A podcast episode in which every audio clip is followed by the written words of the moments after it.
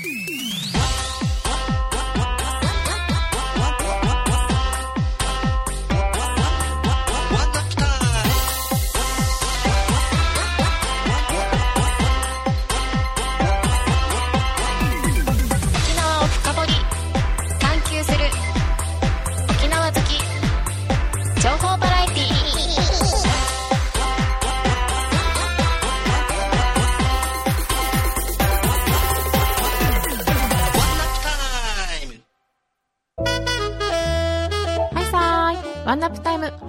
始まりました。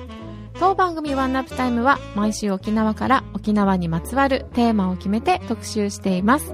あなたの知らない沖縄を楽しく学べる、沖縄を深掘り、探求する、沖縄愛に溢れた沖縄好き情報バラエティーです。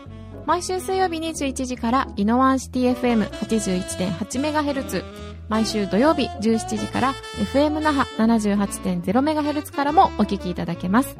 また、スマホや PC からリスラジのアプリやサイトを通して番組をオンタイムでお聞きいただけます。そしてワンナップタイム公式サイトから過去の放送番組や裏番組もポッドキャストとしてお聞きいただけます。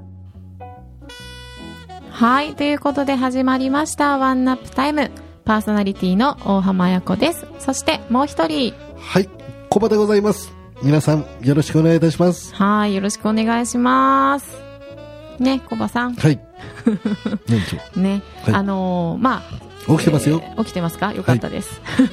目を開いて起きております。はい、先週のね、はい。えー放送、あの、聞いていただいたリスナーさんたち、ええ、いらっしゃ。い、ね、いらっしゃいますでしょうか？今日はね、あの、ワンナップタイムの、あの、前編と、えー後編スペシャルということで、はい。首里の、えー織物にね、首里織うん。を特集させていただいてますね。そうですね。はい。で、前編はもう私が、あの、えー実際にうん沖縄ワールドで、あの、体験をしたっていう模様もお伝えさせていただいたんですけれども、はい。まあ、今回もね、あの実はまた場所を変えて違う、はい、天物館というところで、うんあの織物体験をしてきたよっていうインタビューもありますので皆さんぜひ楽しみに聞いてくださいね。はい。はい。ということで、ワンナップタイム、えー後編、琉球伝統織物、首里織の後編、どうぞ。はい。ワンナップタイム第38回目の特集は、琉球伝統織物、首里織後編。前回から引き続き、首里織特集でございます。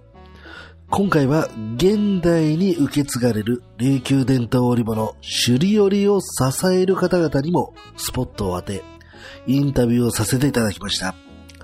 そして今回は、首里織の中の花織を体験してきました。国際通り沿いにある天物館で、今回も綾子さんが琉球伝統織物、首里織の中の花織を体験してきましたよ。前回が沖縄ワールドでロートン織を体験。今回が花織。実際に体験した綾子さんの感想をお聞かせください。はい。ということで、そうなんです。私ね、あの、2週に続き、あの、織物を体験させていただいたんですけれども、あの、まあ、旗織りということなので、この旗の機械をね、はいあの、なんていうの、動かす、あの、やり方っていうのは、まあ、ほとんど変わらないんですけれども、えやっぱりこの模様を出す違いで、うん。えー糸の、なんていうのかな、この絡め方とか、あとその足の位置、はいはい。足をトントンって、あの、するんですけど、うん。足をトントンとする位置が本当に全然違うんですよ。で、あの、まあ、私はね、こう、ただただ言われるがままに、えーここの今、えー足を踏んでください。手をこう、トントンとこう、旗織り機をこう動かしてください。みたいなことをこう、教えてくださるのに、従ってええやるだけなんですけれども、はいえやっぱりね、この模様の違いがすごく面白かったですね。出てくる模様が、あの、違うっていうのは、ねうんやっぱりこの昔の人の、古の人たちの、うんえー技術というか、まあ、知識、うんうんうん。本当にすごいなって思いました。で、あの、平織りって言って、こう、ただ見える、模様が見えるだけじゃなくって、浮いてくるんですよ。あすごいよね、それはね。そう、花織りの、あの、技術はね、また浮いてくるっていう、うん模様が浮いてくるっていうものなので、すごく立体的に、うん。あの織られるものなんですね。だからもうお着物とかもすごくあの、うん。高価で綺麗なんだけれども今日はあの今回はこの展物館ですごく貴重な体験をさせていただきましたはいまあはい、ワンナップタイムの取材班お浜です。今日は展物館の伝統工芸織物の体験館に来てます。自己紹介をよろしくお願いいたします。はい、大グスヨチューガナビラ、ワネヒジャオノのトモコヤイビン。えっと、首里織をしております、比嘉女智子と申します。え通称首里織、えっと、私ですね、那覇伝統織物組合の方に所属して今活動をしています。よろしくお願いいたします。よろしくお願いいたします。じゃあ、比嘉女さん、早速なんですけれども、琉球伝統織物、首里織の中で、えっ、と、花織、その花織の特徴はまた何かありますでしょうか？はい。花織の中でもですね、また、ちょっと、あの、技法、テクニックが違うものがありまして、両面浮き花織、横浮き花織、で、ティーバナ織りとか、縦浮き花織りっていう、これも、あの、少しずつ技法が違ってくるんですけど、ティーバナ織りとかですと、一見刺繍のように見えるんですけど、もう一段一段積み上げていくものだったり、なかなかこう、技法の説明って難しいんですけうんうんうんど、よくですね、この道頓織りは男性の衣装として、うん。首里花織りはですね、女官とか女性の方がよく好まれて付けられてたものですね。伝統工芸の織物について、やっぱりこの後継者の育成ですとか、はどどうやったら一人前に、はい。あの技術者としてなれるのかっていうようなところも教えていただいてよろしいですか？はい。えっと、沖縄手織りの産地がいっぱいありまして、組合もたくさんあるんですけど、でうちの組合に関しては、組合の後継者育成制度っていうのがございまして、それを最低でも1年間勉強していただいて、ある技法、いくつかの技法を習得して、で、初級で終わられてすぐ仕事に入られる方もいらっしゃいますし、中級に進んでですね、それよりもう少し難しいかすりなどの技法を学んで、まあ1年ないし2年、あの、講習を受けるっていうことが、あの、条件になってます。で、その、組合の講習を受けた後にですね、あの、私ども体験工房とかを持ってますので、そこで講師をしながら、こう、自分の商品を、あ自分の商品を折ったり、講師をすることによって、お客様から質問が来るので、あの、答えないといけないので、それで、こう、自分の知識を増やしていくっていうのもあります。で、その後はですね、大体皆さんも自宅工房を構えられてて、まあ、この方、大きいんですけど、まあ、2畳あれば作業ができますので、皆さん自宅工房でおられてますねう。んおられてる方が多いです。なるほど、なるほど。はい。もうあの、じゃあ意外意外とというか、はいこう何かにこう属して、その中でこう作品を作らなきゃいけないとかっていうようなことはあまりなくて、首里織の特徴として、この技法さえ守っていれば、はい。色も柄も何を使ってもいいという特徴があります。はい。はい他の産地ですと、この庶民のためのうん織物だったので、色はベージュまでとか、紺で、藍で染めたものだけとかっていう歴史背景があったんですけど、その昔から種類は何色を使ってもいいとか、このデザインに関しても、あの、とても自由度が高いので、作家の個性が出やすい織物かなとは思います。素晴らしい。なんかじゃあ皆さんそれぞれ、えっと、ご自身でおられて作品を作って、はい。まあ何かこう、えー人の目に触れるようなところにこう展示されたりとかするんですまあ、いろいろなお取引もあるんですけど、あの、首里織店っていううん年に一度の組合店っていうのがありまして、うんうん。その時に、こう、収穫祭じゃないんですけど、うん。あの、やっぱり自分の作品をここに向けて皆さん作っていくっていうのがあって、私もそうなんですけど、うちの組合員の作品を一度に見れる機会っていうのがもうここしかないんですね。あとは注文だったりなので、こう、流通していきますので、私も年に1回のこの展示会を見ることによって、あこの方こういう色が好きなんだなとか、あの、お互い勉強になるというか、という機会があります。うん一年に一回。1年に1回ですね。これはじゃあもう逃せね、逃逃せ大体、あの、あの、毎年ですね、11月中旬頃に、はい。あの、予定してて、あの、で、来年からはですね、首里東の倉の方に、はい首里染織館という建物が建ちますので、展示会の方もそこに移転していきますので、首里で見ていただく首里織っていうのをこれから実感していただけるかなと思います。はい。素敵。ありがとうございます。じゃあ一般の方も見に、あの、あはいこの展示会には行けるっていうことなんですね。はい。ぜひ、ぜひ見て、目福にしていただいて、はい。今年私はぜひお邪魔したいと思います。よろしくお願いしますはい。ありがとうございます。来年の、えっ、と、5月開館予定で、はい建物の名、もう建築も始まってるんですけど、首里染織館水からっていう名称までは決まってますね。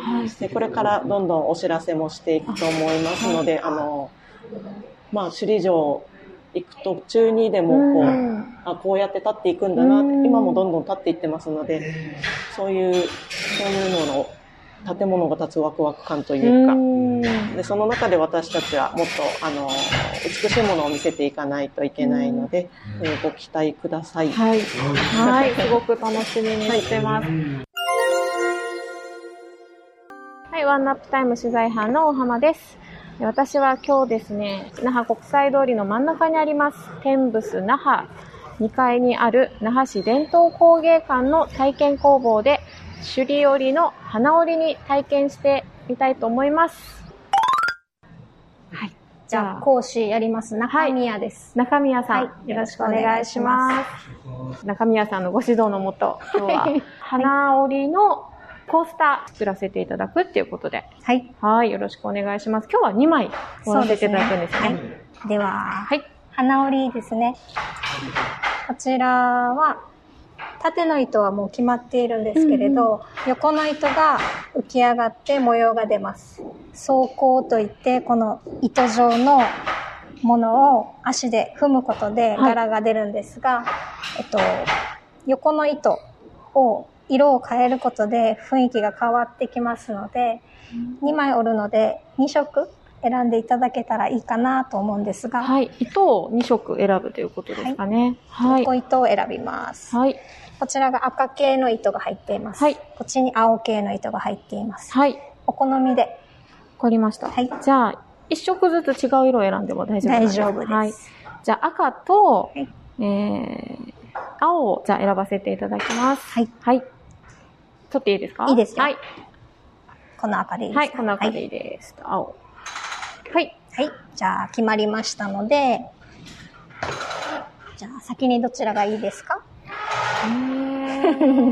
赤で。赤で。ははいい。じゃあ、赤からやってみますね。はい。旗織りは、見たことがありますか？見たことあります。実はおばあちゃんがやってて、あ旗織りを。そうなんはい。じゃあ音を聞いて。たことはありました。はい。じゃあ、少し一回糸入れてみますので、はいちょっと練習してみましょうか。はい。少しお待ちください。はい旗に触るときは、ここにスリッパを脱いでいただいて、この板、腰板が外れるので、ここに座ります。はい、OK です。じゃあ、最後12段いきましょう。仕上げですね。はい。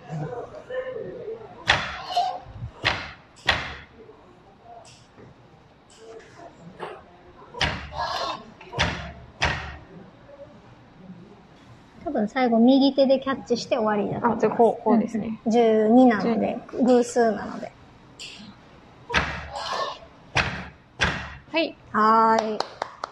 お疲れ様でした。はい、ありがとうございました。あっという間に2枚目できまねしたね。あっという間に。はい。じゃあ、腰板外しますね。はい。よいしょ、こっちか。気をつけて。はい。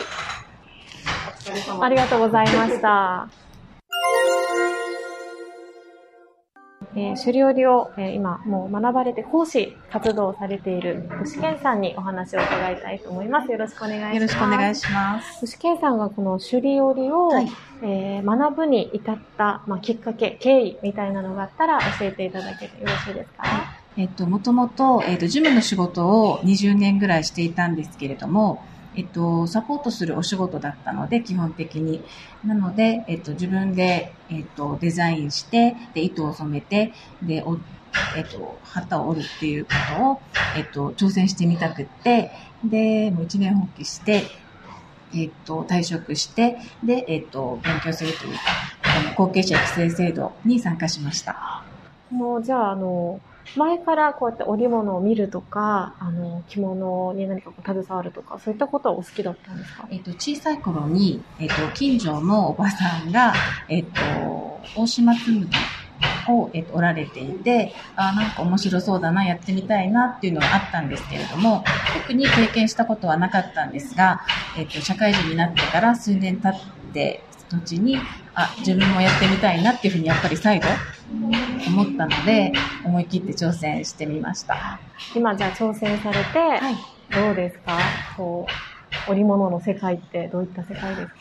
そうですね。思っていたよりも、厳しいというか、あの、中身が厳しいのではなくて、えっと、一つ一つの作業で手を抜けないので、その点が自分と向き合うことになるので、その辺がちょっと厳しいなっていうふうに感じています。